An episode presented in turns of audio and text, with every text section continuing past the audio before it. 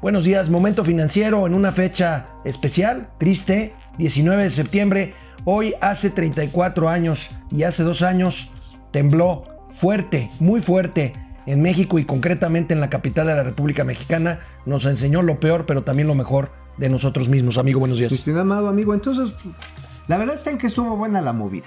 Buena la movida en ambos. Ahorita vamos a revisar este tema y les vamos a dar un aviso importante. Esto es Momento Financiero. El espacio en el que todos podemos hablar. Balanza comercial. Inflación. Evaluación. Tasas de interés. Momento financiero. El análisis económico más claro. Objetivo y divertido de Internet. Sin tanto choro. Sí. Y como les gusta. Peladito y a la boca. Órale.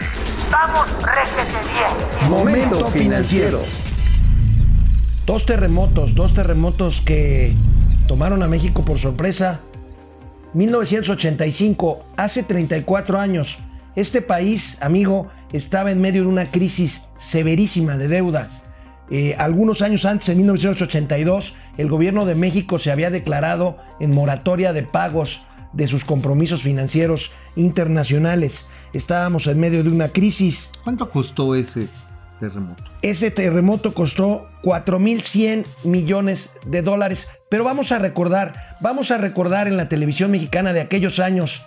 eh, ¿Te acuerdas la nosotros, cobertura que hizo en su Jaco- momento Jacobo, Zabludowski? Zabludowski. Bueno, recordemos cómo fue el momento 7.19 de la mañana de hace 34 años, en un día como hoy. Navarro. Les doy la hora. 7 de la mañana, 19, ah, Chihuahua. 7 de la mañana, 19 minutos 42 segundos, tiempo del centro de México. Sigue temblando un poquitito, pero pues vamos a tomarlo con una gran tranquilidad. Vamos a esperar un segundo para poder hablar. Para los que trabajamos en televisión, esta imagen se llama Irse a Negros. Para la Ciudad de México, esa mañana del 19 de septiembre de 1985, esta imagen marcaba el comienzo de la más grande tragedia de la historia de nuestra capital. Se fue la señal de esa transmisión. Se cayeron muchas antenas, la antena de bueno, Televisa. se cayó Televisa. Eh, Lourdes Guerrero, que es la, la locutora periodista que estaban ustedes escuchando y viendo, eh, murió unos años después, no murió ahí. Murieron muchos colegas de Televisa ese día ahí juntito al estudio porque se derrumbó el edificio de Chapultepec 18 de Televisa. Ese terremoto, como te decía amigo, costó 4.100 millones de dólares, 6.000 muertos en forma Bueno. extraoficial. Yo vi un documento en esos años de la embajada americana que reportaba 100 mil muertos. Más o menos porque hay muchos que no se pudieron identificar, se cayeron edificios completos, se cayeron multifamiliares, eh, edificios administrativos. Yo no sé tú dónde andabas, amigo, yo estaba a punto de salir a la, a la universidad, tenía un examen, por supuesto cuando llegué estaban suspendidas las clases y muchos, muchos como después pasarían 32 años después, muchos jóvenes en aquel momento salimos a apoyar a la gente en desgracia. Así es, Y así después, 32 años después, eh, da gusto ver que nuevamente se enciende el ánimo colaborativo. Y sabes qué, amigo, no dejo de verlo hasta con nostalgia. Porque hoy está tan dividida la gente, está tan enconada, tan mentándose la madre. Ojalá no tuviera que temblar y que haber desgracias como esta del 85 y de 2017 para tener un poquito más de empatía, ¿no? Más de empatía. Yo creo que este país es imposible de sanar. Desafortunadamente, estoy convencido que los mexicanos, perdón lo que voy a decir, somos mala raza. Somos mala raza. Yo no estoy de acuerdo contigo. Yo sí, yo sí estoy de acuerdo conmigo. mismo. Bueno, sí, en general miren, somos ese pocos. día los chavos se volcaron. Pocos, Yo ya estaba trabajando, pero también salí a las calles. Era yo un joven. Este, eh, salí a las calles a tratar de ayudar. Después de eso se vino una crisis de precios de petróleo cuando México estaba pues en la cúspide de su producción petrolera y se vino una crisis de precio Gobernaba del Miguel de la petróleo. Madrid en Gobernaba aquel Miguel de la. Madrid Hurtado. Bueno, 30 años después, 30 años después, se hizo un simulacro como todos los años y dos horas después, más o menos por ahí de la una y media de la tarde del 19 de septiembre de 2017, hace dos años, pues nos volvió a pasar. Y pasó esto en la Vean. televisión, vean. Una de la tarde con 14 minutos. El terremoto de 7.1 grados en la escala de Richter se abrió paso en el centro del país y en la zona de la Ciudad de México donde se encuentran las instalaciones de Noticieros Televisa se sintió demasiado fuerte. Fue justo nuestro compañero Enrique Campos, quien conducía como todos los días su programa en Foro TV, a quien le tocó sentir en primera instancia, en vivo, el impacto de este terremoto. Y así lo vivió. Eh, te voy a interrumpir en este, en este momento. Está sonando la alerta sísmica. Esto no es parte de un simulacro. En este momento se siente un temblor, se está moviendo el piso. Ustedes ya saben qué es lo que tienen que hacer en este momento. Conservar la calma y evacuar de inmediato. Me voy a levantar y voy a evacuar.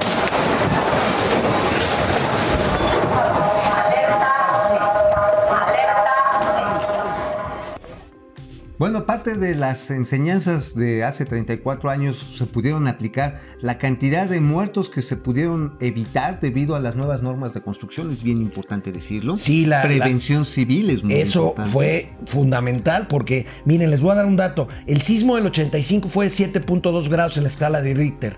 El sismo de hace dos años de 8.2 grados en la escala La de Richter. diferencia es que uno fue oscilatorio y el otro fue Y- pero también que estábamos mejor preparados 30 También, años después. Nos ayudó. Yo estaba Eh, en el aeropuerto. Estabas en el aeropuerto. Estaba almorzando. Yo estaba me- cerca del Ángel de la Independencia. Yo hasta entré a la cocina para ayudar a apagar las, este, las parrillas porque los meseros y los cocineros estaban espantados ahí en el Wings. Dije, no, vamos a cerrar, no vaya a ser que nos truene Mira, aquí la. mira, amigo, cosa". 85, 1985, el terremoto costó 4.100 millones de dólares, más o menos un 2% del Producto Interno Bruto de aquella época. En 2017, eh, 500 muertos, entre, entre 400 y 500 fallecidos, contra los miles del 2000, eh, de 1985 y 1.600 millones de dólares de costo del terremoto, que pues ayer decíamos todavía la construcción, la reconstrucción no, no acaba. Hace dos años pues estaba el gobierno de Peña Nieto, estaban en boga las reformas estructurales, ya habían estallado los escándalos de Odebrecht, los escándalos de la Casa Blanca, Uh, de hombre. Ayotzinapa, el gobierno de Peña venía en declive, pero crecíamos todavía 2% hace dos años. Bueno, la cuestión aquí es que a la fecha hay un gran número de, de solicitantes, de afectados. Venía escuchando hace un momento una entrevista que estaba haciendo nuestro amigo Luis Cárdenas allá en MBS con los afectados de- del edificio de Petén, por ejemplo. Hay también algunos afectados en Álvaro Obregón 280. Los que- del multifamiliar los mu- Tlalpan. ajá, que todavía no les todavía no les ponen ahora sí que los recursos prometidos ha habido un cambio de reglas por el cambio de gobierno o sea desafortunadamente está muy manoseado la parte del apoyo público porque como se fue un gobierno y entró otro y otros dicen que eran corruptos y ahora ya no iban a ser corruptos pues ya hicieron bolas el mastique y lo que ya de por sí era penoso en muchos casos se ha vuelto todavía más lo que sí creo que es importante mencionar amigo es que hay recursos privados que se han movilizado eh, Fuerza México acopió cerca, aportó cerca de 29 mil millones de pesos y algunas otras organizaciones. Banorte este, trae un programa interesante, ¿no? muy interesante, 630 casas, Banorte este, pudo echarlo a andar, pero estas 630 casas en el programa adoptan una comunidad, sobre todo en lo- las partes más pobres, no la Ciudad de México, Sí. en Guerrero, En Guerrero, Oaxaca, Chiapas, que fue- Morelos. Morelos. Lo que hicieron fue adoptar una comunidad y además de la reconstrucción de las casas, de estas 630 casas, empezaron a meter servicios integrales de salud, de educación y también deportiva y pues psicológica, porque la gente pues queda uno afectado después de este tipo de tragedias. Sí, sí, sí. Bueno, pues este, ahí está. Esta efeméride no la podíamos dejar pasar. ¿No? Darle el enfoque que tenemos aquí en Momento Financiero, el enfoque económico, graves pérdidas económicas. Y bueno, para pasar a la nota del día, pues ayer, ayer la Reserva Federal de Estados Unidos, que es el banco central de nuestros vecinos del norte, bajó la tasa de interés, la bajó un cuarto de punto porcentual y Trump, Trump querido amigo, hizo un gran berrinche, dice que la Fed no tiene altura de miras, ahí está el tweet. No saben comunicar. Jay Powell es un comunicador malísimo, dice Trump. ¿Por qué? Porque Trump quiere que baje más la tasa. ¿Para qué? Él está en campaña para la reelección. Baja la tasa, ya lo hemos explicado aquí, se impulsa el crecimiento económico. Trump quiere empleos, empleos, empleos, como dice él mismo. Bueno, lo que quiere es que no se le vaya el caño el crecimiento espectacular de la economía norteamericana, que pues está entrando en un proceso de ralentización. Qué palabra tan... Ay. Dios, yo no sé dónde la sacaste, No, se man. está, pero súper mamuca. es, es una palabra así como, es que nos estamos yendo despacitos. La economía norteamericana llevó un periodo de ocho años de crecimiento muy acelerado y ahora pues está entrando en este declive. El asunto es ahora qué va a hacer México, amigo. Yo apuesto a que baja otros 25 Yo también. Ahora sí estamos Ahora de sí. acuerdo. Bueno, el próximo 26 de septiembre, la semana que entra. Sí, la semana que entra van a decidir. Y esto, la cuestión es si va a ser suficiente como para estimular a los empresarios, uno, a que pidan créditos y a los ahorradores para que digan, en vez de meterlo al banco, pues lo meto a una Yo creo que para unas próximas bajas en ambos casos, tanto en Estados Unidos, que yo creo que ahí se van a quedar por lo menos este año, y otra eventualmente que pudiera pasar en México, dependerá de las consecuencias que tenga lo que hablábamos en los días anteriores del mercado petrolero después de los ataques a Arabia Saudita. Bueno, la situación geopolítica del Medio Oriente, si se agarran los catorrazos, esperemos que no vaya a ser así, pero en caso de que se ponga más intenso, de hecho ya ayer el gobierno saudí acusó directamente, presentó pruebas en contra del gobierno iraní. Eh, Los iraníes, el gobierno iraní dice, no, no, no es cierto, pero ya le dijeron, no, ¿cómo no? Tú le soltaste. Fueron 25 drones, amigo. 25. 25, no fue. Y no son de esas madres que compras en Steren, ¿eh?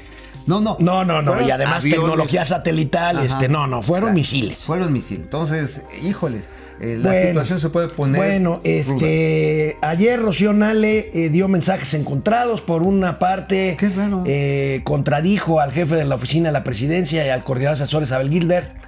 Eh, habían dicho que iban a abrirse nuevamente eh, las rondas petroleras. Ayer Rocío Nale dijo que no, que en pozos petroleros profundos, pues ahora sí que el gozo al pozo. Pero dejó abierta la posibilidad de abrir las rondas eléctricas otra vez, amigo. Bueno, la señora Rocío Nale, híjoles, es así como, pues este, quiere ser como la Rosa Luxemburg, región 4 de México. La verdad, sí, así como que líder de izquierda, de izquierda, pero bueno, miren, no les voy a platicar algunas historias porque su marido se nos va a enojar. Pero la cuestión es que definitivamente esta, esta idea de contener... Amigo, te voy a tener que interrumpir. Está sonando la alarma sísmica. No se asusten, desalojen con calma. Es un simulacro. Vamos a proceder nosotros a hacer- lo, lo, propio. mismo. Nos vemos mañana. ¿Y saben qué? Llévenlo con calma. Vamos, réjete bien. Momento financiero.